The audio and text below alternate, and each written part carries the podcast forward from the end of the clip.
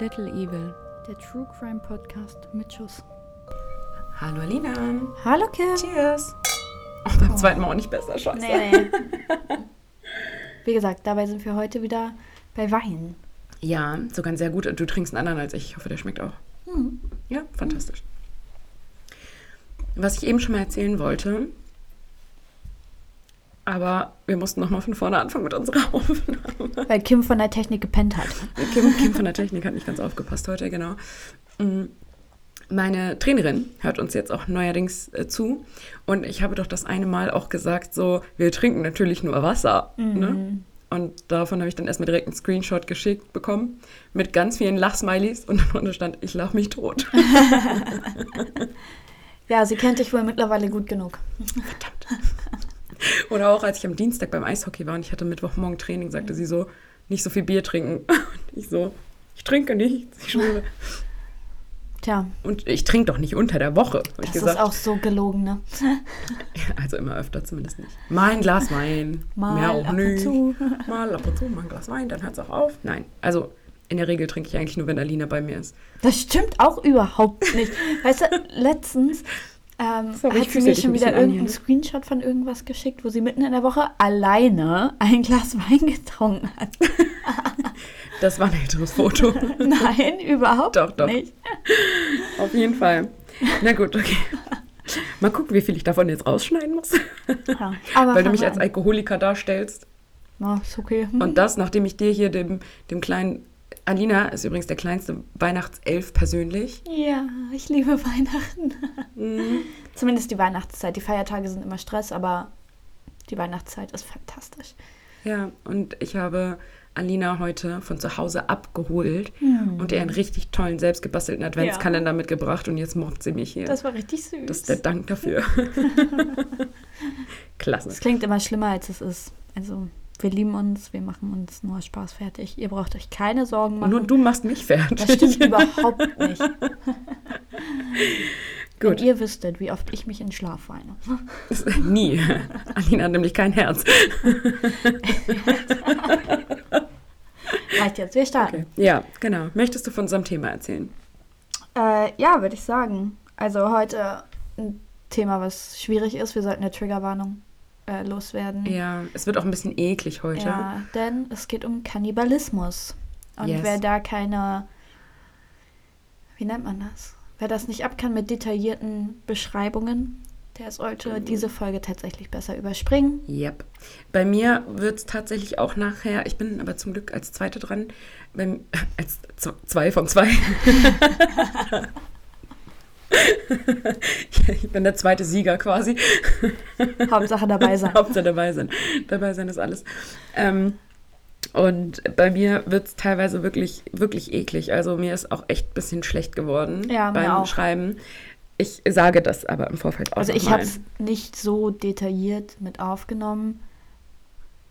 Aber jeder, der zumindest so ein bisschen, was heißt Fantasie hat, also ich neige immer dazu, mir zu dem, was ich höre Mhm. Ja. oder lese, direkt ein Bild zu machen. Dito. Und deswegen, ja. Aber tatsächlich haben wir gerade schon drüber gesprochen, ähm, Kannibalismus ist bei den Tieren tatsächlich relativ weit verbreitet. Und relativ normal in Ja. der Tierwelt auch. Ja, Genau. das stimmt. Nicht so wie bei uns. Ja. Aber Tiere oder die meisten Tiere haben ja auch keine Ekelgrenze. Also, und jetzt, Achtung, jetzt geht es um Tierkacke. Bei Kotze. Hunden ist es Ja. zum Beispiel auch so, dass wenn die, zum Beispiel wenn sie Durchfall Mhm. haben und dadurch Nährstoffe verlieren, die andere Hundekacke essen, um diese Nährstoffe wieder Ja. aufzunehmen. Ja, und wenn, Das ist wenn, halt ein auch Hund, nicht geil. wenn ein Hund geworfen hat, also Babys, Babys bekommen hat, dann leckt die die auch ab, Mutter ähm, auch erstmal die Fäkalien weg tatsächlich. Ja, was soll sie halt sonst aber auch machen, ne? Die ins in den See schmeißen oder? Ja, du bist direkt wieder drastisch. Ich Ja, aber dachte sie kann ja vielleicht daran, baden. ich dachte vielleicht daran, dass der Mensch dann irgendwie mal die Kacki wegmachen könnte, aber, Aber in der Natur gibt es ja keine Menschen, ja, die kommen und dem nicht Tier den Hintern abwischen.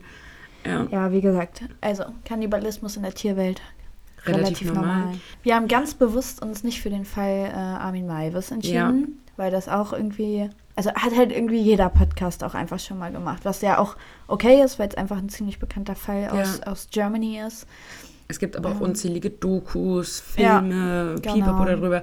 Es gibt ein komplettes Interview mit ihm aus dem Gefängnis. Ja. Geht, glaube ich, auch zweieinhalb Stunden. Relativ lang, ja. Habe ich mir auch mal reingezogen, weil ich es halt super spannend finde. Aber wir haben im Vorfeld beide gesagt, so, hey, wir nehmen das Thema, aber keiner nimmt Armin Maivis. Genau. So. Bei mir befinden wir uns wieder in Russland. Hatte ich ja schon zwei oder drei Täter. Und bei mir sind wir im Wilden Westen. Genau. Auch cool. Dann wollen wir mal starten. Dann legen wir los. Aber erst kommt mein absurdes ich wollte Gesetz. gerade sagen, dein Auftritt. Yay!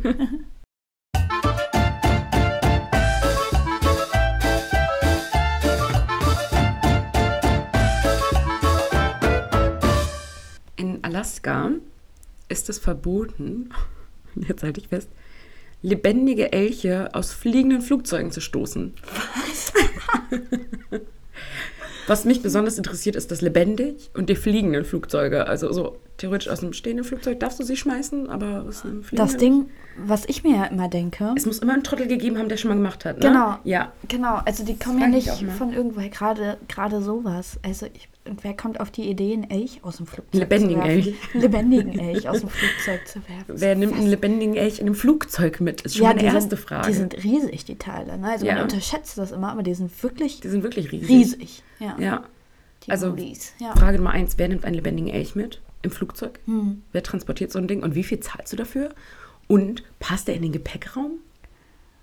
Von einer großen Maschine Ich sag bestimmt. mal so, ja, Nummer erstens zwei. das und wenn er vielleicht äh, schlafen gelegt wurde, nennen wir es mal. Ja, bestimmt. So. Der macht da doch sonst voll Rambazamba.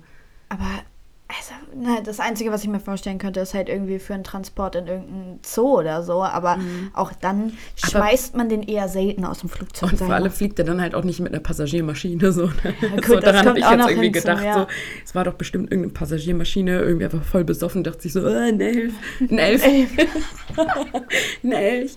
Und so, ich- aber ich weiß immer Ganz nicht, man komisch. Aus, auf die Idee kommt, den aus dem Flugzeug zu schubsen. Aber gut. Ne? Ganz komisch. Alaska halt. Alaska, Alaska, was soll man sagen? Alle ein bisschen elf Frauen im Kopf da vielleicht. Nein, Spaß. Wir haben aber auch sonst keine Vorurteile. Kann ja wohl nochmal einen Spaß machen hier. Okay, gut. Dann starten wir. Ja, jetzt hüpfen wir in deinen Fall. Genau. Ein verlorenes Handy sollte eine Mordserie in Krasnodar, Russland, aufdecken. Im Jahre 2017 fanden Arbeiter in der Nähe des Militärstützpunktes ein Handy. Da Menschen von Natur aus neugierig sind, nahmen sie das Handy an sich und guckten sich die Fotos an. Denn vernünftig gesperrt war es auch nicht, sonst kommst du ja nicht vernünftig daran. Doch was sie da fanden, schockierte sie dermaßen. Die Straßenbauarbeiter alarmierten sofort die Polizei, denn das Telefon war voller Selfies mit Leichenteilen, angerichteten und gekochten Leichenteilen und Bilder beim Verspeisen der menschlichen Überreste. Oh, übel. Die Polizei nahm das Handy sofort an sich, um die Beweise zu sichern und dem Ganzen nachzugehen. Logisch, denke ich mal. Obviously. Natürlich waren das nicht die einzigen Fotos, die die Bauarbeiter gesehen haben, denn Aussage von den Bauarbeitern waren, sie haben gerade die Galerie geöffnet und bam, das erste Foto war schon so ein Foto. Die Polizei hat natürlich die ganze Galerie durchgesucht und fand noch viel, viel mehr Fotos. Unter anderem auch Fotos von Perücken. Viele verschiedene Perücken. Das ist noch relativ wichtig später. Zurück in der Wache wurde alles gesichert und die SIM-Karte des, Handy, des Handys entfernt. Zum Glück befinden wir uns ja bereits in 2017, also auch noch nicht so lange her. Und es war nach der Technik halt schon möglich, durch die SIM-Karte herauszufinden, wem das Handy gehört.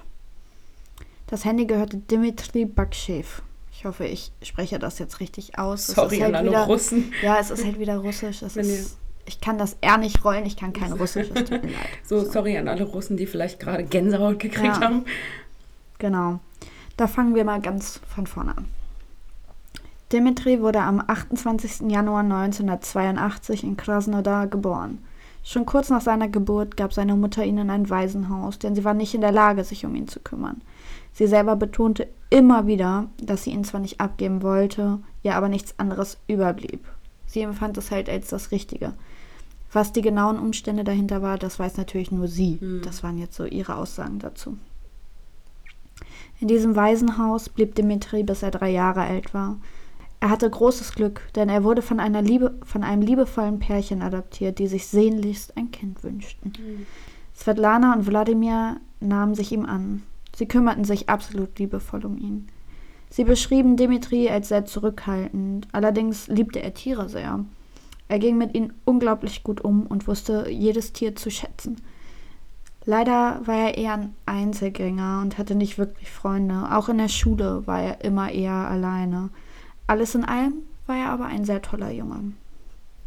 Als er 15 wurde, wurde seiner Adoptivmutter Svetlana Krebs diagnostiziert. Und bereits ganz, ganz, ganz kurz später starb sie. Also laut den Medienberichten verschiedenen und auch ähm, der Aussage von Wladimir hatte sie, also hat sie wirklich nur noch ungefähr eine Woche gelebt mhm. nach der Diagnose. Also sie hatte nicht mal Zeit, sich darüber Gedanken zu machen, inwieweit bekämpfe ich den Krebs. Ja. Für Wladimir und Dimitri war der Verlust gravierend. Wladimir schürte eine unerklärliche Wut gegen den Jungen und wurde immer böser zu ihm. Letztlich schmiss er ihn raus, obwohl Dimitri nichts für die Krebserkrankung seiner Mutter konnte. Komm nie wieder zurück, du bist hier nicht mehr erwünscht, waren die letzten Worte. Er gab ihm noch ein Laib Brot mit und schickte ihn weg. Ach, furchtbar. Mit 15, als Einzelgänger, also ohne Freunde, ohne irgendwen, völlig auf sich allein gestellt, landete Dimitri auf der Straße. Einen Job zu finden war für ihn fast unmöglich, weil er hatte ja auch keinen festen Wohnsitz und nichts. Das ist ja hier in Deutschland auch so ein mhm. Ding. So fing er also an zu stehlen, um sich zu ernähren. Jedoch war er ziemlich ungeschickt und wurde direkt beim ersten Mal erwischt. Um zu fliehen, stahl er auch noch ein Auto. Jedoch kam er absolut nicht weit und die Polizei nahm ihn sofort fest.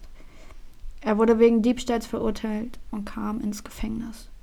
Jetzt möchte man vielleicht meinen, dass er so zumindest nicht mehr obdachlos mhm. ist.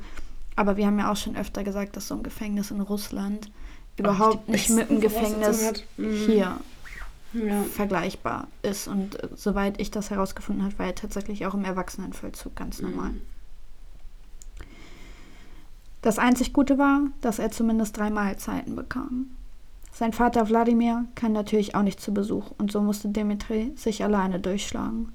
Seine Gefängniszeit verlief laut den Wärtern eher ruhig und er wurde relativ zügig wieder entlassen. Aber so eine Erfahrung, das nimmt natürlich Einfluss auf so einen mhm. Jungen. Der hat da Sachen gesehen, die man wahrscheinlich nicht unbedingt sehen möchte. Mhm. Ach, der tut mir so leid noch, stand jetzt, ne? Nach seiner Entlassung konnte er dann einen Job auf dem Bau ergattern. Da weiß man aber nicht, inwieweit er da Hilfe bekommen hat. Also ob vielleicht so eine Art Bewährungshelfer oder sowas ihm geholfen hat. Also klar war, er hat dann einfach auf dem Bau gearbeitet, was damals ein echt guter Job für ihn war. Ne? Und er war nicht mehr auf der Straße und musste nicht mehr klauen gehen, weil er hatte ein festes Einkommen. Seine sozialen Kontakte änderten sich allerdings nicht. Nach wie vor war er ein Einzelgänger ohne Freundin oder ohne eine Freundin. Auf dem Bau wurde dann auch klar, dass er eher ein unordentlicher Typ war. Einer, der sich im Bars etc. eher mit den sozial Schwächeren abgab. Also mhm. sozial schwächer, so im Sinne von den ganz schlimmen Alkoholikern und äh, überhaupt. Er selber trank kaum Alkohol, eigentlich so gut wie gar nicht. Die Barbesuche schätzte man eher als Versuch, sich in die Gesellschaft einzugliedern. Bei einem dieser Besuche lernte er Natalia kennen. Natalia war sieben Jahre älter als er und stammte auch aus Krasnodar.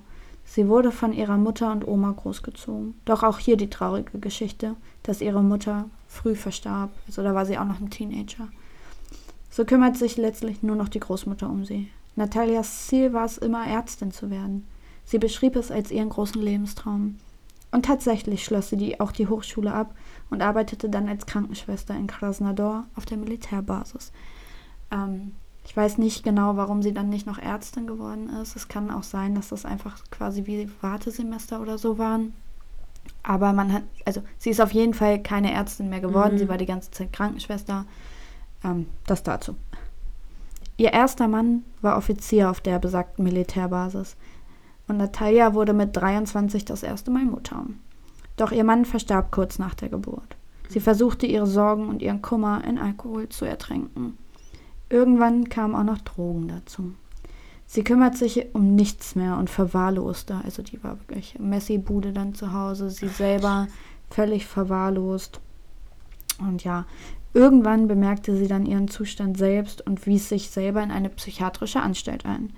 Denn ihr war selber auch klar, dass sie das alleine aus diesem Sumpf überhaupt nicht mehr schafft. Mhm. Doch die Klinik konnte keine psychischen Erkrankungen finden und so wurde sie wieder entlassen. Sie trank und trank und trank. So lernte sie dann ihren Dimitri kennen. Was mit dem Kind war, weiß keiner so genau. Also man weiß, dass sie es nicht abgegeben hat, sprich, es hat auch noch bei ihr gewohnt und alles der Sohn. Also es war ein Sohn. Aber wie es dem so erging, hat man kaum was herausgefunden.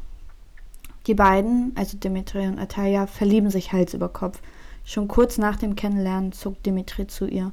Die beiden, also Dimitri und Natalia, verliebten sich Hals über Kopf. Schon kurz nach dem Kennenlernen zog Dimitri bei Natalia ein. Das war tatsächlich dann auch der Punkt, wo der Sohn ausgezogen ist. Also das weiß man. Aber was dann mit ihm geworden ist, ist wirklich völlig unerforscht. Als sie zusammengezogen sind, muss es ungefähr 1998 gewesen sein. Ungefähr. Alles lief super zwischen den beiden und nach fünf Jahren entschieden sie sich zu heiraten. Die beiden hätten glücklicher nicht sein können. Doch was im Hintergrund passierte, konnte sich wohl kaum einer ausmalen. Als Dimitri seinen Job verlor, schlug er vor, umzuziehen. Schließlich hatten auch die beiden ihre Rechnungen zu zahlen und eine kleine Wohnung würde für sie völlig reichen, dadurch, dass der Sohn jetzt ausgezogen ist. Mhm. ist ja, ne? Zurück zum Tag des Fundes vom Handy. Dimitri und Natalia wurden aufgrund des Handys zu Hause abgeholt und verhört. Selbstverständlich wurden die beiden getrennt voneinander verhört. Als Natalia konfrontiert wurde, sagte sie, dass sie keine Ahnung gehabt hätte. Allerdings war der Polizei sofort klar, dass sie log. Ihre Reaktion war sowieso einstudiert. Einfach so, oh, wirklich? So, also Ich hatte völlig. gar keine Ahnung. Also wirklich.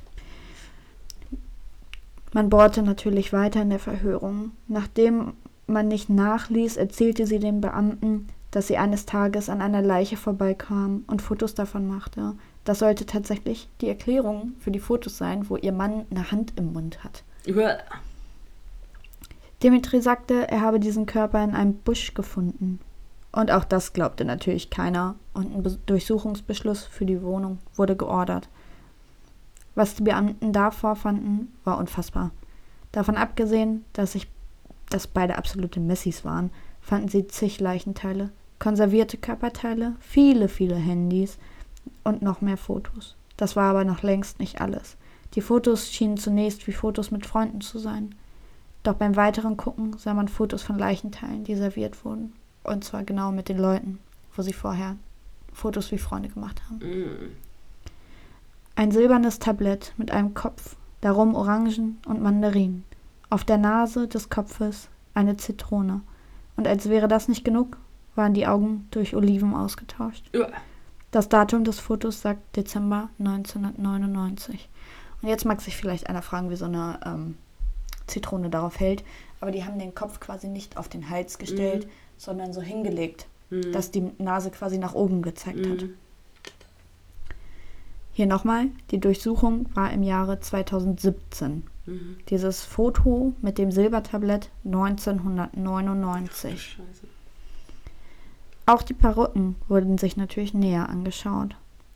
Doch das sollten keine normalen Perücken sein. Es waren Haare von Frauen, vielen verschiedenen Frauen, inklusive deren Kopfhaut. Uah. Also sie haben sie skaliert tatsächlich. Mhm. Sagt man das so skaliert? Ja, ne? Nee. Keine Ahnung, skalpiert? Skalpiert war das Wort, was ich Okay, gut. nutzen wollte. Ja, Puh. skalpiert. Die Beamten konnten nicht einmal unterscheiden, was im Kühlschrank normale Lebensmittel sind und was menschliches Fleisch Oh, bzw. die Überreste sind. Oh nee. Dementsprechend haben sie tatsächlich Stecker gezogen und alles mitgenommen. Die haben Mhm. alles eingepackt. Sogar ein Rezeptbuch wurde gefunden. Natürlich kein normales Rezeptbuch, sondern Anleitungen für die Zubereitung von Menschenfleisch. Selbst geschrieben von Natalia. Ach du Scheiße. Doch als wäre das immer noch nicht genug, hat man ein Video gefunden, was wie eine Erklärung für Kannibalen ist. Also wo trenne ich am besten die Gelenke ab, wie schneide ich am besten das Fleisch raus, etc. etc. Also quasi wirklich eine Schritt-für-Schritt-Anleitung. Oh, i. Der Inhalt natürlich auch für die Polizisten absolut verstörend, weil wie ihr euch vorstellen könnt, müssten Ja. die sich das Alles angucken. ansehen, ja. Und man geht auch tatsächlich davon aus, dass sie das Video selber gedreht haben. Das weiß man aber nicht zu 100 Prozent. Da haben sie Ja. auch nie eine Aussage zu getroffen. Darauf braucht man auch erstmal einen Schluck. ja. Sofort kamen die beiden in Untersuchungshaft. Auf einmal war Natalia relativ gesprächig. Sie identifizierte 30 Menschen anhand der Fotos. Alles Menschen, die als vermisst galten. Dann ruderte sie aber wieder zurück und sagte, alles war ihr Mann. Ich liebe diese Pärchen, ne? immer so, er was. Ja. Wahre Liebe. Ja. Er was. Ich habe damit nichts zu tun. Doch wo war der Rest der Leichen? Tatsächlich haben Natalia und Dimitri weitere Räumlichkeiten angemietet, um dort alles zu verstauen. Ein Anblick, den es wohl so noch nie gab. Ein Kellerraum voll mit Überresten Oh, und Souvenirs halt also. Die haben, wie gesagt, die Handys Zähne immer und so. behalten und Ja. Zähne und Wow. sowas. Ja. Und die haben tatsächlich auch, wie gesagt, Finger, Muskeln, irgendwelche Organe in Salzlake eingelegt und konserviert. Also schon richtig, richtig Hey, wäre sie mal doch lieber Ärztin geworden, ne? Vielleicht hätte sie dann nicht an echt, also an, was ist denn echten Menschen, aber so dem kontrolliert an jemandem ja. rumgeschnippelt. Genau. Jedes Opfer wurde enthauptet und skalpiert. Fast alles verspeist. Oh, Auch Dimitri packte aus. Er gab an, dass, die Letz dass sie die Leute auf Dating-Seiten kennenlernten. Das letzte Opfer lernten sie auch darüber kennen. Doch irgendwann wurde Natalia eifersüchtig. Schließlich war das letzte Opfer eine hübsche junge Frau. Als sie abhauen wollte, also Natalia gehen Mhm. wollte, weil sie eben so eifersüchtig war, begann Dimitri auf das Opfer einzustechen. Sie drehte sich noch um und guckte zu. Laut Natalia machte sie nicht mit. Dimitri sagt was anderes. Also, mhm. wie es dann immer ist. Und beide so. Ja. Du. Natalia versuchte auf unzurechnungsfähig zu plädieren, denn sie war ja schon einmal in einer Klinik. Man gewährte ihr ein Gespräch mit einem Psychologen und der verhörte sie auch wirklich stundenlang, also wirklich ewig und drei Tage, doch der stellt bei ihr absolut keine psychische Störung fest. Sprich, sie war schuldfähig. Und man geht auch, also es gibt die Theorie, dass sie sich damals nur in die Klinik eingewiesen hat, damit das in den Akten steht. Und nicht, weil sie wirklich dachte, dass sie krank wäre. Mhm. Genau. Also der Psychologe, Psychiater sagte auch, dass es sein könnte, dass sie unter einer leichten Schizophrenie leidet, aber das erklärt nicht die Taten Mhm. und sie weiß alles, sie gibt es zu, sie hat Menschen gegessen Ja. und das kommt definitiv nicht von einer eventuellen Schizophrenie. Nee, das würde ich jetzt als Nicht-Psychologe auch so sagen. Genau, also das hat er auch klipp und klar so Ja. vor Gericht gesagt tatsächlich. Das muss man ja auch manchmal echt mal abspalten, ne? dass halt auch nicht alle Leute, die irgendwie krank sind, also eine Erkrankung haben, Taten immer gefährlich sind oder Ja. immer irgendwie, weiß nicht, Täter werden. Genau, so, nein, ne? das überhaupt nicht. Das kann man hier an der Stelle auch ganz klar nochmal Ja. sagen. Nicht jeder, der psychisch krank ist, ist irgendwie gefährlich Ja. oder sonst was. Das muss Und man auch manchmal ihr- einfach sagen, weil wir auch viel über psychische Krankheiten reden, Genau. die sich in einem extremen Maße ausbreiten Genau. oder auswirken, aber es ist halt auch nicht immer so. Nein, um Gottes Ne? Willen. Also, nein, just nein. saying. Es gibt auch einfach Menschen, die haben Bock darauf, komische Sachen zu machen. Mhm. Hm? Ja, komische Fetische oder Ja. so auch, ja. Für den Fall holten sich die Behörden die besten Ermittler, Wissenschaftler, Wissenschaftler meine ich natürlich, und Psychologen. Denn die beiden gestanden zwar die Taten, aber einen Hintergrund hatte man nicht so wirklich. Also Mhm. weder, wonach haben sie ihre Opfer ausgesucht, warum taten sie das, warum aßen sie so viel davon und behielten gewisse Dinge halt konserviert auf. Und, und auch dieses Messi-Syndrom ist ja auch einfach eine Krankheit. Das ist ja Mhm. nichts, weil der Mensch einfach ekelig ist oder sonst was. Das ist eine Krankheit. ja. Die Ne? ganz oft ja auch mit Depressionen zusammenhängt Genau. tatsächlich. Genau. Im Februar 2019, also gerade mal vor zweieinhalb Jahren, wurde Natalia wegen Anstiftung zum Mord lediglich zu zehn Jahren Haft in einer Haftkolonie verurteilt. Für jeden, der es nicht weiß, so eine Haftkolonie ist wie ein Arbeitslager und das ist in Russland jetzt auch nicht so einfach. Dazu kommt, dass sie nach diesem Arbeitslager noch anderthalb Jahre in ein normales Gefängnis muss. Im Juni 2019, also ein paar Monate später, wurde Dimitri zu nur zwölf Jahren und zwei Monaten Haft in einem Hochsicherheitsgefängnis verurteilt, weil man bei ihm dann doch noch eine psychische Erkrankung festgestellt hat. Was genau, weiß man aber nicht. Da spielen mehrere Mhm. Dinge aneinander oder miteinander zusammen und dadurch, dass es halt nicht so lange her ist, weiß man das halt. Also gibt es noch keine vernünftigen Berichte dazu. Allerdings ähm, muss man bei ihm keine Angst haben, dass der irgendwie jemals wieder rauskam, denn im Februar 2020 ist er im Gefängnis verstorben, denn er hatte Diabetes und das war unbehandelt, das Mhm. keiner wusste. Und dann ist er halt an Diabetes tatsächlich verstorben. Und was auch äh, total krass ist, als man Dimitri dann halt irgendwie nochmal damit konfrontiert hat, was er überhaupt gemacht hat, war seine Aussage so, ja, mein Gott, ich habe einen Fehler gemacht. So, so, der hat das überhaupt nicht realisiert, was der überhaupt getan hat. Oh Gott. Also, also das vergleicht also ist so ein bisschen wie der Vergleich wie, ja, ups, ich habe den Lippenstift eingesteckt. Ja, so, ne? ja also, oder so, ups, ich habe dich gerade aus Versehen getreten, so, sorry. Ja. ja. Ich finde aber generell die Strafen 10 und 12 Jahre so wenig. Mhm. Also, also USA wäre so 40 mal lebenslänglich. Ich weiß auch nicht, warum man Natalia nur ähm, 10 Jahre eingesperrt hat. Also klar ist wohl, dass es von ihr keine Fotos gibt, wie sie Menschen isst. Aber sie hat mit diesen Menschen zusammen gewohnt und hat ja auch mehr oder minder zugegeben, die mit getötet zu haben. Und mhm. dann nur, nur 10 Jahre, das ist doch ist ein Witz. Wow, also Wahnsinn. Guck die kommt 2029 wieder raus, oder beziehungsweise nein. Sie. Die alt. anderthalb Jahre dann noch ja. hinten drauf, das heißt 20, 2030. 30, 31 irgendwie so. Das ist. Das ist ein Witz. Also. Brauchst nicht, ey, sogar Deutschland würde sie härter verurteilen. Ja.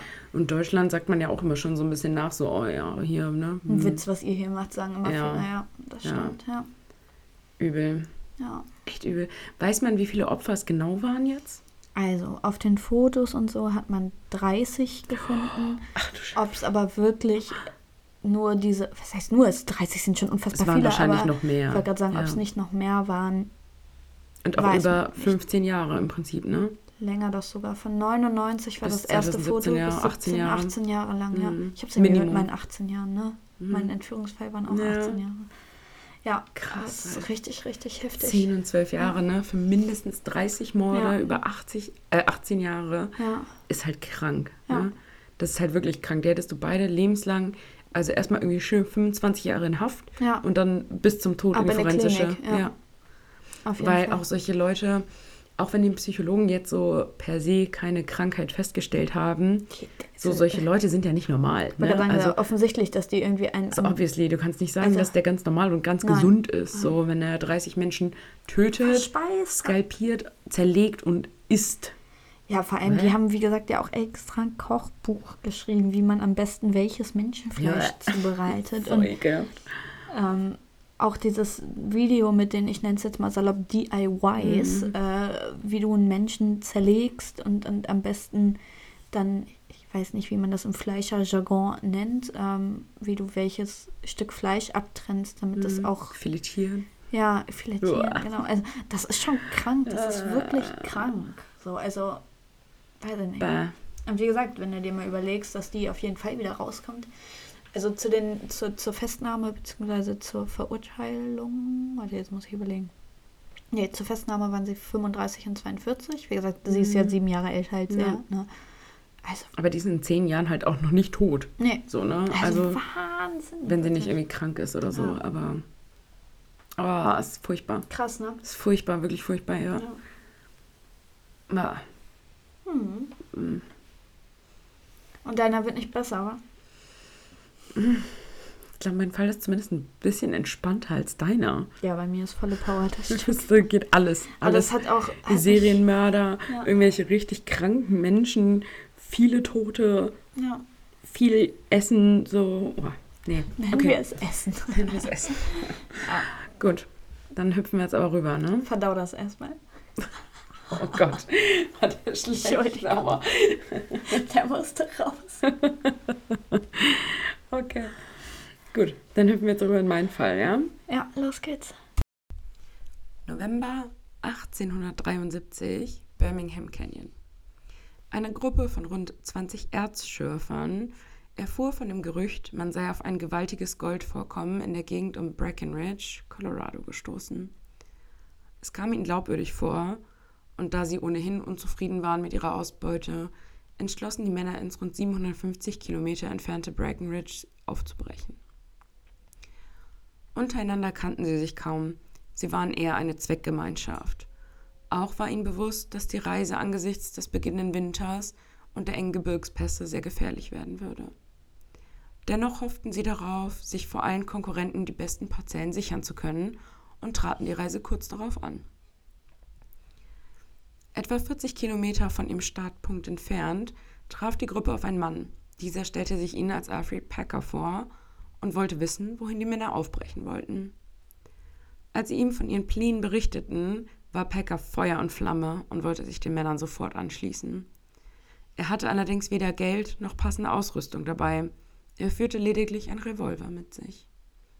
Die Gruppe wollte ihn gerade abwimmeln, da sie ihn für, nutzlos, für nutzlosen Ballast hielten, als er ihnen erzählte, dass er ihnen als Führer dienen könne. Er selbst sei Erzschürfer und kenne sich im San Juan-Gebirge bestens aus. Das ändert alles, denn die 20-köpfige Gruppe kennt das Gebiet nicht. Und nun auf jemanden zu treffen, der sich in dem Gebiet auskennt, fühlt sich wie ein Lottogewinn an. Ich sag's dir, wie es ist, ich ahne Schreckliches. Mhm. Also nehmen Sie den Fremden mit. Vielleicht eine schlechte Entscheidung. Packer geriet immer wieder in heftige Auseinandersetzungen mit Frank Miller, einem der Schürfer, und auch sonst konnte die Gruppe ihm nicht viel Gutes zuschreiben. Er schien nicht die Ortskenntnisse zu haben, mit denen er prahlte. Er bettelte immer wieder um Essen von der Gruppe, selbst jagen konnte er nicht. Die Gruppe kam auch kaum voran. Sie befinden sich inzwischen auf dem Mormonpfad, der bereits komplett zugeschneit war. Der Wegverlauf kaum erkennbar. Sie konnten lediglich dem Kompass folgen. Die Vorräte gingen auch schnell zur Neige. Inzwischen müssen die Männer sogar auf das Pferdefutter zurückgreifen. Später schlachten sie die Pferde übrigens auch.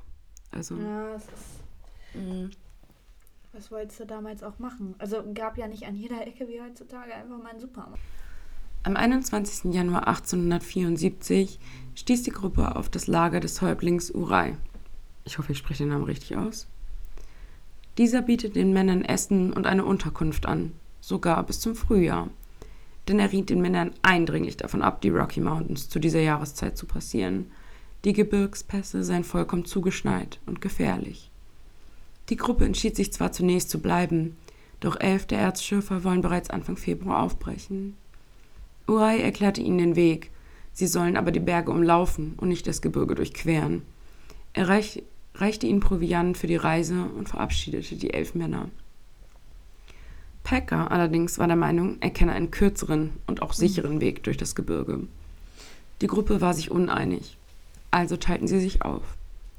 Packer reiste daraufhin mit George Noon, Frank Miller, James Humphrey, Iceray Swan und Shannon Wilson Bell allein weiter. Die restlichen Männer folgten dem empfohlenen Weg von Häuptling Urai unter der Führung von Oliver Lutzenheiser. Ich hoffe, ich spreche es richtig aus, I'm sorry. Vor der Gruppe um Alfred Packer lagen nun 120 Kilometer Fußmarsch durch das zugefrorene Gebirge. 14 Tage solle die Reise dauern. Die Gruppe war ausgestattet mit zwei Gewehren, einer Pistole, etwas Munition, ein paar Messern, einem Beil und einigen Streichhölzern. Schneeschuhe oder Winterkleidung hatten die Männer nicht dabei.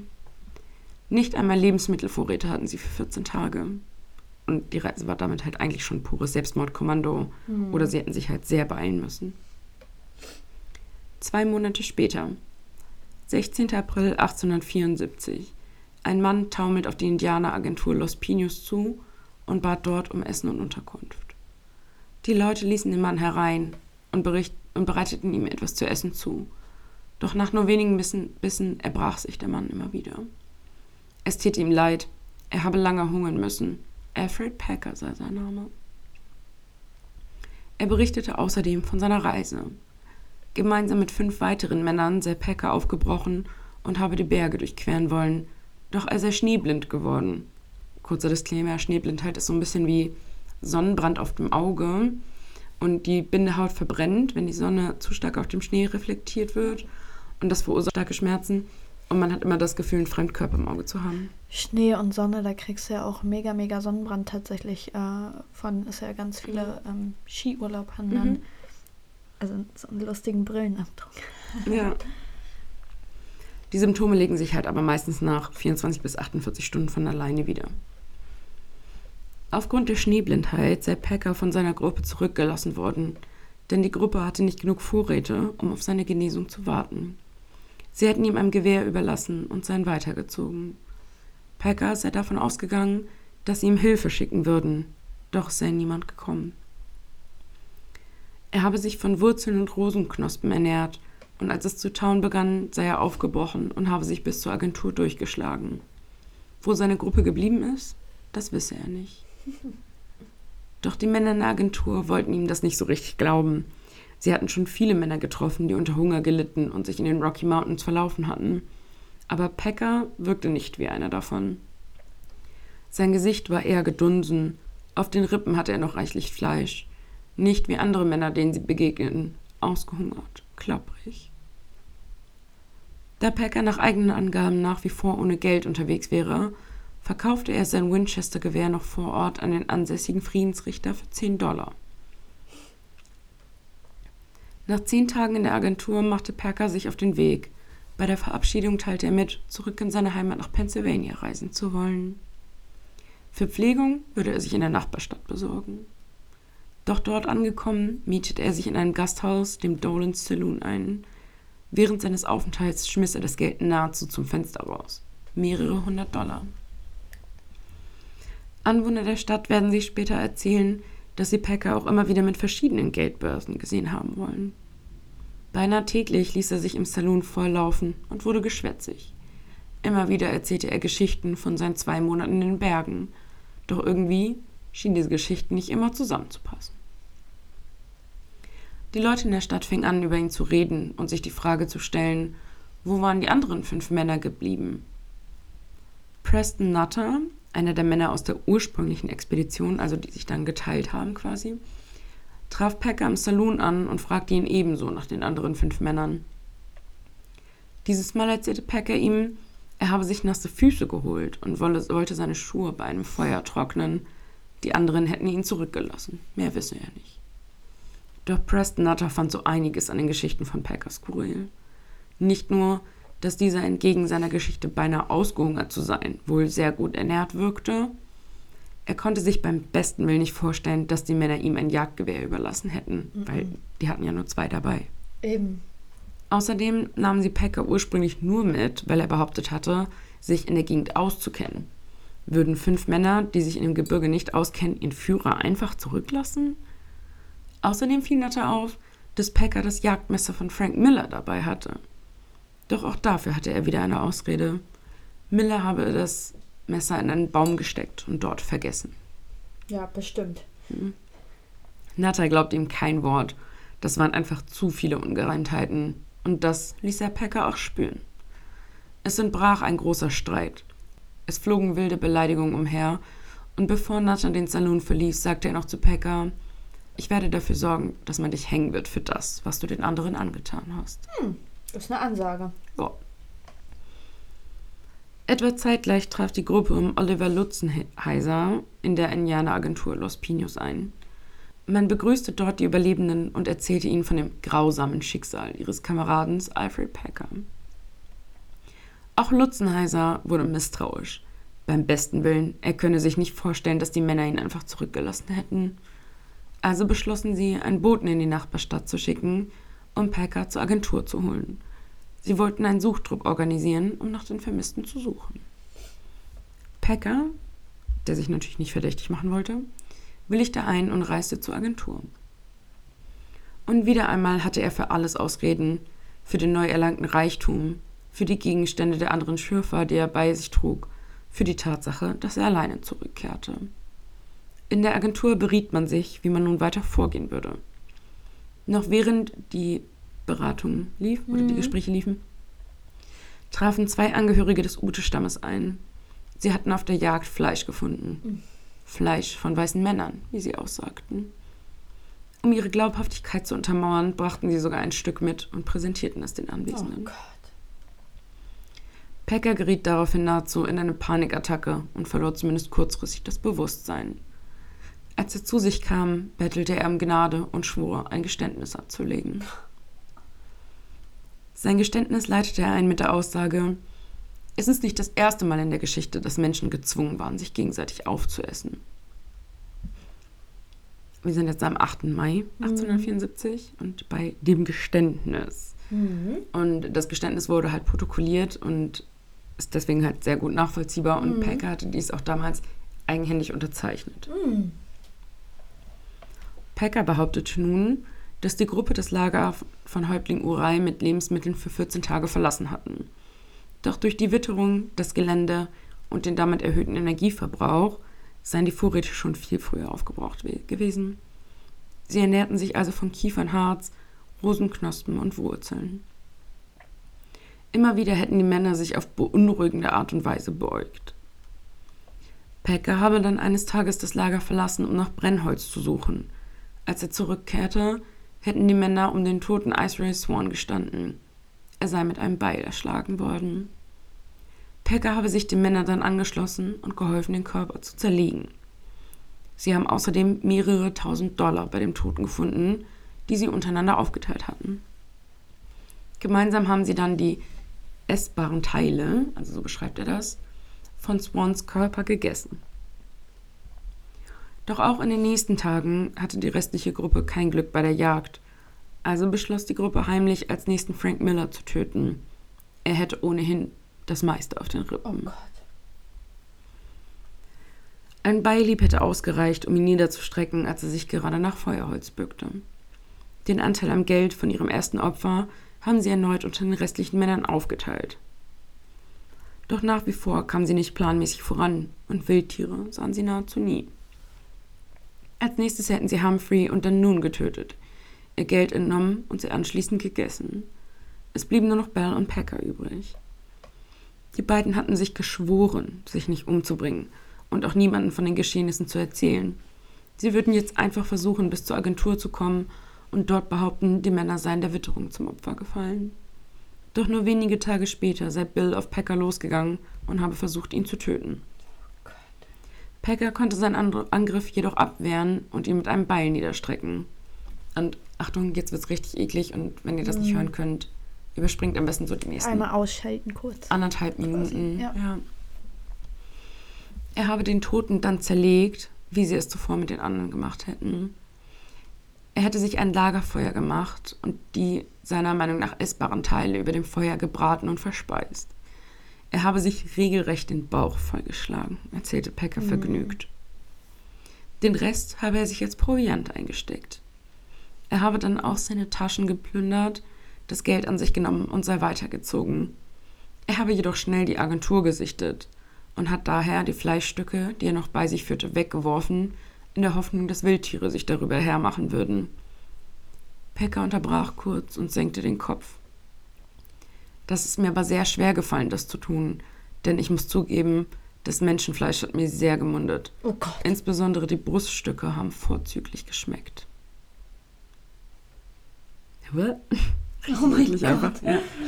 Oh mein Gott. Doch die Mitglieder der Expedition glaubten Packer nicht. Bell hätte lieber sein eigenes Leben geopfert, als in der Notlage einen Kameraden abzuschlachten. Da waren sie sich sicher. Sie beschlossen also, einen Suchtrupp zusammenzustellen. Vielleicht würden sie schlauer sein, wenn sie die Überreste der Männer fanden. Sie zogen zuerst zu dem See, an dem Packer den letzten der Männer getötet hätte. Doch Packer behauptete, die Gegend nicht wiederzuerkennen. Lutzenheiser wurde wütend und forderte, den Mörder am nächsten Baum zu hängen. Doch die anderen stellten sich dagegen. Da die Gruppe auch keine Überreste oder andere Hinweise fand, kehrten sie wieder um. Auf dem Rückweg begann Packer einen Mordanschlag auf den Führer der Gruppe, doch die anderen Männer konnten ihn überwältigen. Wie dumm. Entschuldigung, Mhm. aber. Voll. Aber da merkst du auch, dass er voll Bock hat irgendwie, ne? Also. So führten sie Packer an den Händen gefesselt zurück zur Agentur und anschließend in ein Gefängnis in der nächsten Stadt. Dort wurde Packer erneut befragt. Dieses Mal ändert er seine Geschichte. Die Männer wären allesamt ausgehungert und am Ende ihrer Kräfte gewesen. Gemeinsam hätten sie den Pakt geschlossen, dass wenn einer am Hungerstod sterben würde, die anderen seine Leiche verspeisen dürften. Zuerst sei Swan am Hungerstod gestorben. Nur etwa zehn Tage später sei Humphrey erfroren. Bei einem Schussunfall sei danach Miller ums Leben gekommen. Die jeweils übrig gebliebenen Männer hätten alle Toten verspeist. Er blieb jedoch bei der Geschichte, einen Pakt mit Bell gehabt zu haben, den dieser gebrochen hatte. Er habe ihn aus Notwehr getötet. In diesem Geständnis gab er allerdings an, ihn erschossen zu haben. Was interessant ist, weil beim ersten Mal hat er noch gesagt, er hat Ja. ihn mit einem Beil erschlagen. Ja. Im August 1874 reiste dann der Zeichner John Randolph über den Gebirgspass. Er war im Auftrag eines Magazins auf dem Weg nach Colorado. Am Ufer des Gunnison Rivers entdeckte er am Fuß des Passweges fünf männliche Oh Leichname. Gott, alle auf einmal. Die Toten lagen alle beisammen in einer Senke, die mit Hemlocktannen umstellt war. Die Toten trugen allesamt keine Schuhe mehr und hatten stattdessen Stoffstücke um die Füße gebunden. Einer der Leichen fehlte außerdem der Kopf. Bei zwei weiteren, es wird wieder eklig jetzt, Achtung. Bei zwei weiteren waren mehrere große Stücke Fleisch aus Brust und Oberschenkel herausgetrennt worden. Gut, das passt ja zu seiner Aussage, dass ihm das Brustfleisch Mhm, besonders schmeckte. gut geschmeckt hat. Genau, ja. Boah. Mehrere Fleischreste lagen noch auf dem Boden, also aus der Brust und dem Oberschenkel. Ja. Ne? Ja, ja. Ich weiß gerade nicht, ob ich Oberschenkel Passt. gesagt habe. Okay, gut. Mehrere Fleischreste lagen noch auf dem Boden. Da Randolph nicht genau ersichtlich war, ob ein Wildtier an den Kadavern war oder die Toten tatsächlich mit einem Messer zerlegt worden sind, fertigte er eine detaillierte Zeichnung an. Und die möchte ich dir jetzt gerne zeigen. Kurz überlegt, warum er kein Foto gemacht hat, aber ja. 1874. Well, ja. Und in dem Zustand aber auch schon, schon irgendwie so, ja. Gut, das war dann im Sommer auch, ne? Ja, genau, genau. Aber bei ihm zum Beispiel erkennst du noch, wenn du ein bisschen reinzoomst, das Gesicht. ja, auf jeden Ja. Fall. Also hier Ja, gut, auch. du darfst auch nicht vergessen, So. die waren ja relativ, oh, der ist eklig, relativ lange gekühlt. Ja, It is what it Ja. is, ne? ja, ja, definitiv. Das Foto posten wir ich auch auf Instagram. Das ist eine Zeichnung. Ist kein, kein Das- richtiges Foto, ja. wie gesagt, 1800 und, ne? Aber Mhm. ja, wir schreiben aber auch im Post eine Triggerwarnung. Ja. Randolph informierte anschließend die Behörden in der nahegelegenen Stadt Salt Lake City. Also heute ist es Salt Lake City, Mhm. damals war es Lake City. Ryan, der Gerichtsmediziner, also das ist sein Nachname. Just saying. Just saying. Wir sind nicht mit ihm befreundet. Wir, sind, wir kennen ihn nicht. Eilte mit einigen Beamten und auch mit Preston Nutter zum Tatort. Preston Nutter identifizierte die Leichen. Bei der Leiche ohne Kopf handelt es sich wahrscheinlich, nach Ausschlussverfahren, um Frank Miller. Mhm. Alle Leichname wiesen Spuren von extremer Gewalteinwirkung auf und befanden sich in unterschiedlichen Verwesungsgraden. Die Leichen von Frank Miller und Iceray Swan waren nahezu vollständig skelettiert. Die von James Humphrey und George Noon waren teilskelettiert, also die beiden Knochen lagen zum Beispiel frei, aber der Torso enthielt noch die Organe. Mhm. Die Leiche von Shannon Bell war noch am intaktesten. Also man vermutet daher, dass er zuletzt starb. Das heißt aber auch, dass er theoretisch mit der Reihenfolge, in der er die Todesfälle beschrieben hat, vermutlich richtig war. Ja. Bei allen Leichen fand man deutliche Schädelverletzungen, die auf ein Beil schließen ließen. Also, ja.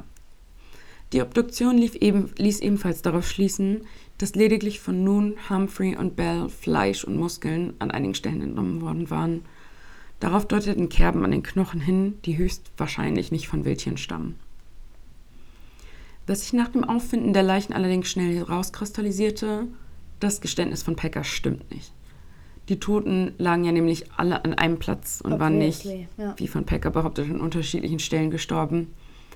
Ebenso be- deuteten die Schädelverletzungen darauf hin, dass die Männer natürlich keines natürlichen Todes gestorben waren. Obviously, ja. Aber man fand nur an drei Körpern Spuren, die auf Kannibalismus schließen ließen. Die Ermittler stellten also eine eigene Theorie über den Tathergang auf. Packer habe seine Kameraden kaltblütig ermordet und das sogar, als es noch Lebensmittelvorräte gab. Es gibt nämlich Hinweise dafür, dass noch nicht alle Bestände aufgebraucht worden waren. Ja. Packer hatte sich schließlich noch circa zwei Monate an dem See mit den Leichen aufgehalten, immer wieder von ihnen gegessen und ihnen sämtliche Wertgegenstände abgenommen, bis die Witterungslage es zuließ, dass er weiterzog. Allerdings passte der unterschiedliche Verwesungsstand nicht zu der Arbeitstheorie. Also sollte Packer nochmal befragt werden. Packer saß allerdings nicht mehr in einem Gefängnis, sondern wurde von dem zuständigen Sheriff in eine Holzhütte außerhalb der Stadt gebracht, da man seine Sicherheit fürchtete. Mhm, schon klar. Mhm. Und äh, ja, Kannibalen wurden halt nicht immer so richtig gut vom Volk aufgenommen, so, ne? Und deswegen hat man ihn halt Warum? weggebracht, weil man Angst hatte, dass ein Anschlag auf ihn stattfindet. Ja. Als die Gruppe bei der Holzhütte eintraf, war Packer natürlich längst verschwunden. Neun Jahre blieb er verschwunden, bis er am 11. März 1883 in Fort Fetterman auftauchte. Er wurde in einem Saloon erkannt, in dem er sich als John Schwarzer ausgab. Packer wurde festgenommen und zurück nach Lake City überführt, wo er nun erneut befragt wurde. Am 16. März 1883 legte Packer ein weiteres Geständnis ab. Wieder ein ganz neues natürlich. Gott, der ist ganz schön kreativ, der Bursche. Packer sei unterwegs gewesen, um Nahrung zu suchen, wie etwa Wurzeln oder Rosenknospen. Als er zurückkehrte zum Lager, hatte Bell bereits alle Männer getötet und Fleisch über dem Feuer gebraten. Als Bell Packers Anwesenheit vernahm, stürmte er mit dem Beil in der Hand auf ihn los. Packer habe ihm daraufhin mit seinem Revolver in den Bauch geschossen und anschließend mit dem Beil den Schädel eingeschlagen. Da Packer aufgrund der Witterungsverhältnisse nicht vorankam, baute er sich einen Unterschlupf und ernährte sich von den Toten, so seine Aussage. General Adams, der die Vernehmung leitete, fragte Packer daraufhin, warum er denn die Situation vor neun Jahren dann vollkommen anders geschildert habe. Packer entgegnete ihm, ich war nervös. Ich wollte irgendwas sagen. Die Geschichte, die ich damals erzählt habe, kam mir halt als erstes in den Sinn. Aber scheint die Geschichte jetzt plausibler? Mm. Am 6. April 1883 beginnt der Prozess in Salt, also in Lake City. Mhm. Angeklagt hatte man Packer zunächst nur wegen des Mordes an Icereal Swan. Warum auch immer. Also den Mord an dem Bell hat er ja gestanden. Gestanden, ja. ja. Hm. Packer plädierte jedoch auf nicht schuldig. Bei seiner Vernehmung im Gerichtssaal gab Packer erneut an, dass die Männer nach und nach verhungert und erfroren wären. Lediglich Bell hätte er in Notwehr getötet. Die Geschworenen fällten das Urteil am 13. April 1883. Alfred Packer wird des Mordes an Icebreaker Swan schuldig gesprochen und zum Tod durch Hängen verurteilt. So wie versprochen quasi, wa? Mhm. Die Richter und die Geschworenen begründeten ihr Urteil vor allem damit, dass davon auszugehen sei, dass Packer alle fünf Männer im Schlaf überrascht und getötet habe, auch wenn sie ihn nur für einen Mord verurteilen könnten. Die Exekution sollte am 19. Mai 1883 stattfinden. Doch Packer legte Einspruch gegen das Urteil ein. Und tatsächlich gab der oberste Gerichtshof von Colorado der Revision wegen eines Formfehlers statt. Denn im Jahr 1874 war Colorado noch kein US-Bundesstaat gewesen, mm sondern lediglich ein Territorium. Mhm. Außerdem habe sich das Verbrechen nicht auf Bundesterritorium, sondern innerhalb eines Indianerreservats zugetragen. Ob das unbedingt besser für ihn ist? Ja, das heißt, dass man ihn, heißt halt aber, dass man ihn nach dem Strafgesetzbuch nicht hätte verurteilen dürfen. Ja, aber die hatten doch bestimmt auch ihre Methoden. Ja, das weiß ich nicht. Es gab dann also im Jahr 1886 einen hm. zweiten Prozess in einem anderen Bundesstaat. Ja, ne? ja, ja. Packer sah gute Chancen, blieb in diesem Prozess auch bei seinem vorherigen Geständnis. Ob das Urteil jetzt besser oder schlechter ist, ist wohl Auslegungssache. Denn Packer wurde dieses Mal in allen fünf Taten für schuldig gesprochen. Stark. Zwar nicht wegen Mordes, oh Gott. dafür aber wegen vorsätzlichen Totschlags. Mhm. Für jede Tat erhielt er acht Jahre Haftstrafe, sodass sich diese am Ende auf knapp 40 Jahre errechnete. Während seiner Haftzeit legte Packer fünf weitere Berufungen ein, allerdings alle ohne Erfolg.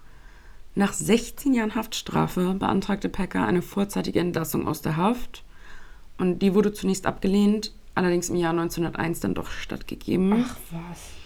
Der Grund war eine Nierenerkrankung, die ihm bereits im Gefängnis attestiert worden war. Nach seiner Freilassung arbeitete Packer vorübergehend als, und jetzt halte ich fest, Sicherheitskraft. Das ist ein Witz, oder? Das ist ein Witz, ja. Nein, also ist kein Witz, aber. aber ja. ja. Später jedoch als Geschäftsführer von zwei Minen im Jefferson County. Und im Jahr 1906 erkrankte Packer an Demenz. Am 24. April 1907 verstarb Packer an einem Schlaganfall. Er war also halt quasi nur sechs Jahre frei, naja, bevor aber, er gestorben ist. Also dafür, dass der fünf Leute umgebracht hat und wahrscheinlich. Jetzt ja. sage ich was, was ähm, also der Überlebensinstinkt eines Menschen ist unfassbar groß. Und ich glaube, mhm. also das ist jetzt eine Vermutung, ich glaube, jeder von uns, wenn er in einer absoluten Notsituation ist, würde auch Menschenfleisch essen, bevor man selber stirbt. Aber vor dem Hintergrund war er ja gar nicht. Und das Ding war vor allem auch, also erstmal hat er diese Leute ja ziemlich bewusst in diese Lage geführt. Ja, ne? auf jeden Obwohl Fall. Obwohl halt mehrfach gesagt worden ist, so, ey, geh da nicht lang, geh ja. da nicht durch, ist voll gefährlich. Ja. So. Es ist bekannt, dass sie mit bis zu zwei Metern ja. zuschneiden, diese Gebirgspässe. Mhm. Er hat gesagt, er hätte Ortskenntnis und hat sie halt ziemlich bewusst in diese Lage geführt. Ja, ja, Das ist halt so ein Ding, wo man halt sagt, so, mh, hm, okay, gut, das sagt man nach. Die Medien haben ihn übrigens später auch getauft, den Menschenfresser von Colorado. Mhm. Ähm, also er schien ja irgendwie einen Plan gehabt zu haben, er schien ja irgendwas vorgehabt zu haben gewissermaßen Später hat man dann ja auch Spuren gefunden, die darauf hinweisen, dass die Vorräte eben nicht aufgebraucht Ja, waren, als die Männer genau, gestorben sind. Genau. Das heißt, es war keine Überlebenssituation Nee. in dem Sinne einfach. Und ne? man hat im zweiten Prozess auch Jäger gefragt, die in dem Gebiet jagen, Ja. wie es denn aussieht mit Wild. Weil er ja behauptet hätte, es hätte kein Wild gegeben. Ja. Und die meinten halt so, naja, das Wild lebt halt auch im Winter. Ne? Also da sind halt trotzdem Hirsche, ja. Rehe, Hasen und man kann Ich auch glaube- im Winter da jagen. Ich glaube tatsächlich, in den Rocky Mountains gibt es sogar auch Jaguars, wenn ich mich recht erinnere. Gut, das weiß ich jetzt nicht, ich aber, glaube, ja. Ist ja auch egal. Aber, aber sie hätten jagen können, sie Ja. hätten da theoretisch überleben können. Ja. Vielleicht auf jetzt 3000 Metern Höhe vielleicht nicht mehr so gut. ja, ne? du musst halt runtergehen. Aber sie hätten halt auch nicht da durchlaufen müssen, so, Genau. weil die anderen sind ja obviously auf einem anderen Weg auch angekommen. Ja. So. ja, und wie gesagt, ich glaube, der Mensch ist im, im Überlebenszwang, sag ich mal, zu unfassbaren Taten Hm. fähig. Ähm, Ja. Es gab ja auch einmal diesen, einen, ich glaube, ein Kletterer war es, nee, also auch ein Wanderer, nennen wir es Wanderer, der irgendwo stecken geblieben ist, der sich den Arm selber amputiert hat, damit er da wieder rauskommt. Und äh, also wir sind zu unfassbarem imstande, wenn es um Überleben geht, Ja. aber in, in dem Fall ging es offensichtlich irgendwie nicht um sein Überleben. Und wenn es um Ähm. sein Überleben gegangen wäre, hätte er nicht fünf Menschen umbringen müssen. Erstmal zumindest nicht, genau. ähm, und deswegen finde ich das, also, weiß ich nicht. Vor allem, ich meine, er schien ja jetzt nicht in der heftigsten Notsituation Ja. gewesen zu sein, wenn Genau. er da ankam und Genau. halt auch wohlgenährt war. Genau, Ne? ja. Also wenn es jetzt wirklich so gewesen wäre, wenn es auf dein Überleben ankommt, dann isst du vielleicht so viel wie nötig. Das ist ja auch das, Ne, was aber halt ich nicht irgendwie- meinte, ja. Ey, drei Leute. Also wie gesagt, sobald es ums Überleben Mhm. geht, schaltet sich im Kopf, im Normalfall in jedem Menschen einfach etwas ein, was dich auch dazu bringt, Ja. Menschenfleisch zu essen und eventuell auch zu töten. Wie ich hatte die Situation noch nicht so gut. ne? Gott, Also, Gott ja. bewahre, aber ähm, gibt es genug äh, Studien Mhm. und Berichte darüber, dass es so ist. Also finde ich bei ihm schon sehr fragwürdig, Ja. sagen wir so. Also man vermutet halt, dass er tatsächlich alle fünf auf einmal umgebracht hat. Ja. Und auch nachts im Schlaf. Ja. Dass sie unterschiedlichen Verwesungsstatus hatten, weil unterschiedlich viel von ihnen gegessen worden ist Ja. tatsächlich. Und auch ein bisschen witterungsbedingt. Also die, die weiter unten lagen, da war es halt obviously länger kalt als einen halben Meter weiter oben. Ja, vor allem ist es ja dann auch nicht die Situation, wie er in einen seiner 8 Millionen Geständnisse hingelegt hat, mit, die waren eh schon tot und dann. Ja. haben wir sie gegessen. Nein, das, weil dann hätten sie ihn ja da liegen lassen und nicht mitgeschleppt. Ja, und vor allem wären nicht alle fünf auf einmal da gewesen. Also. Ja. das ist ja auch noch eine Sache. Wenn alle fünf an einem Ort in Anführungszeichen liegen, dann ist das ja, also, Mhm. es, also mir kann keiner erzählen, dass fünf Leute auf einmal zack sterben. Nein, und einer überlebt, Ja. also entweder alle oder keiner. So, Ja, ne? genau, genau. Also oder Deswegen- alle oder einer. Ja, also das Also- ist irgendwie ein bisschen spooky. Ja. Man vermutet halt inzwischen, dass er halt einfach nur Bock hatte Ja, darauf, ne? So, dass genau. es halt ein Plan Und war. und dass er halt am Anfang dachte, oh, 20 Meter Goldgrube. Ja. Und dann halt nochmal aufgeteilt zu elf, naja, okay, gut, ne? Ja. Und dann halt nochmal so, ja, okay, gut, jetzt sind es fünf, aber Besser passt nichts. schon, ne? Ja, Ja, ja. genau. Krank, einfach, also wirklich Mhm. krank. Ja, und über zwei Monate war er mit den Leichen da am Ja, See. das musst du dir mal überlegen. Zwei Monate lang. Über gesagt, zwei es war, Monate, ja. Es war eh kalt, deswegen waren die ja eh tief Gefroren. gefroren irgendwie. So, so makaber, wie es jetzt auch Ja, gerade aber ist. es ist auch so, ja. Ne, es Es ist ist genau so. wie das. Die sind halt erst im Frühjahr abgetaut und im Frühjahr ist er dann auch zur Agentur Ja. aufgebrochen, ne? Also als es halt abgetaut ja, ist. Genau. Und deswegen, also ich. Ähm, ich weiß gar nicht, wie ich das sagen sollte.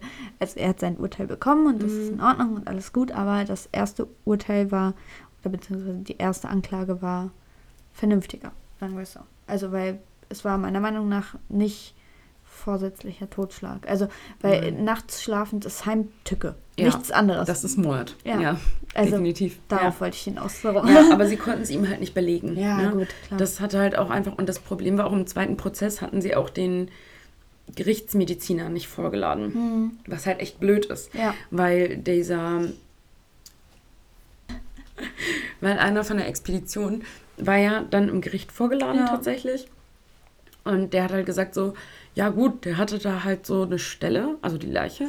Der hatte da so eine Da, da war so eine Stelle, könnte eine Schusswunde sein, muss aber nicht. Weil es dann halt vor allem auch darum ging, wie glaubwürdig ist es, dass es Notwehr war, wie glaubwürdig ist es, ey. dass er Bell erst angeschossen und danach erschlagen hat. Ja. Und dann sagte er so, naja gut, da war halt was im Bauch, ne? Also ich weiß nicht, ob da jetzt geschnitten wurde, ob da ein Tier dran war, ob es eine Schusswunde Ja. war. Kann sein, muss aber Ich nicht. glaube, auch heute, heutzutage könnte man das einfach besser auch noch feststellen. Aber auch der damals. Gerichtsmediziner damals hätte es schon sagen können, aber er wurde halt nicht vorgeladen. Erstens das, aber auch, wie gesagt, die Technik heute ist ja auch noch. Also du hast ja viel mehr Wissen heutzutage. Also Mhm. Ja. das ist ja Definitiv. schwierig, echt. Also beides auf jeden Fall knüppelharte Mhm. Fälle. Also, also wie gesagt, Kannibalismus generell Übel. ganz, ganz schwieriges Mhm. Thema. Ganz furchtbar. Vor allem, also wie gesagt, ne, ich bin kein Wissenschaftler und selber nie in der Situation gewesen, aber solange es nicht ums Überleben geht, ist es halt auch. Gar keine Option. Ha, Gar nicht. ha, schwierig. Mhm. Also, weiß ich nicht. Ja, Da hat auch, also, das ist auch für mich irgendwie nicht gar greifbar. nicht so, ne? greifbar, Mhm. genau, und nicht greifbar. Und wobei man ja auch sagen muss, dass das irgendwie gar nicht so der Einzelfall ist mit Kannibalismus. Die, also, Ich glaube, ich weiß jetzt gerade gar nicht, was Steuerung F oder so, irgendein YouTube-Kanal. mhm. Ich suche das mal nochmal raus und sag's nächste Woche dann vielleicht nochmal Ja. oder wir posten es oder vielleicht vergessen wir es auch. ich es mir auf. Sonst googelt einfach mal Kannibalismus-Doku auf YouTube. Googelt auf YouTube und dann werdet ihr das finden. Und es gibt eine richtig gute Doku auf YouTube über Kannibalismus von, ich weiß nicht, ob es Steuerung F war oder Funk oder irgendwie sowas, auf jeden Fall. Und die haben sich so ein bisschen in die Szene bewegt und so ein bisschen so in so Foren und da, da, da, und haben halt auch mit einem gesprochen, der selber diese Vorliebe hat, der noch nie einen Menschen gegessen hat, just saying. Ja, aber, er würde gerne. Er, ja. er würde gerne, ich, ich glaube aber, er würde gerne gegessen werden. Ist ja auch egal. Auf jeden Fall. ja, wieder sind wir bei, bei, bei Malvis, der sagt ja. Ja. auch bis heute, der wollte gegessen Ja. werden. Ne? Also, Ja, auf jeden Fall äh, sehr interessant, sehr spannend. Kann ich euch ans Herz legen. Der Kim-Tipp für heute. Kim-Tipp. Ich komme immer mit irgendwelchen Filmen, Ja, Dokus. so. Der Kim-Tipp. Also, ich habe es mir aufgeschrieben, wir werden das nächste Woche dann einmal kurz Okay, sagen, von wem es ist. Und dann Ja. ist gut. Oder Aline wir posten euch das. das. kurz. Wir können keine, nein, wir posten es nicht, wir können keine Links posten. Ja, aber wir können Screenshot posten oder Ja. so von YouTube. Irgend, irgendwas, fällt uns schon ein. Fällt uns ein. Wir, äh, Creativo Alino fängt wieder Kreativo Alino und Kim aus der Technik, äh, wir überlegen uns was. an. Genau. Ja, und damit würde ich aber auch sagen, schließen wir für heute ab. Ja, hartes Thema. Ja, Sehr, sehr hartes Thema. wir brauchen jetzt ein Glas Wein Ja, da drauf. genau. Cheers. Wir hören uns. Tschüss. Tschüss.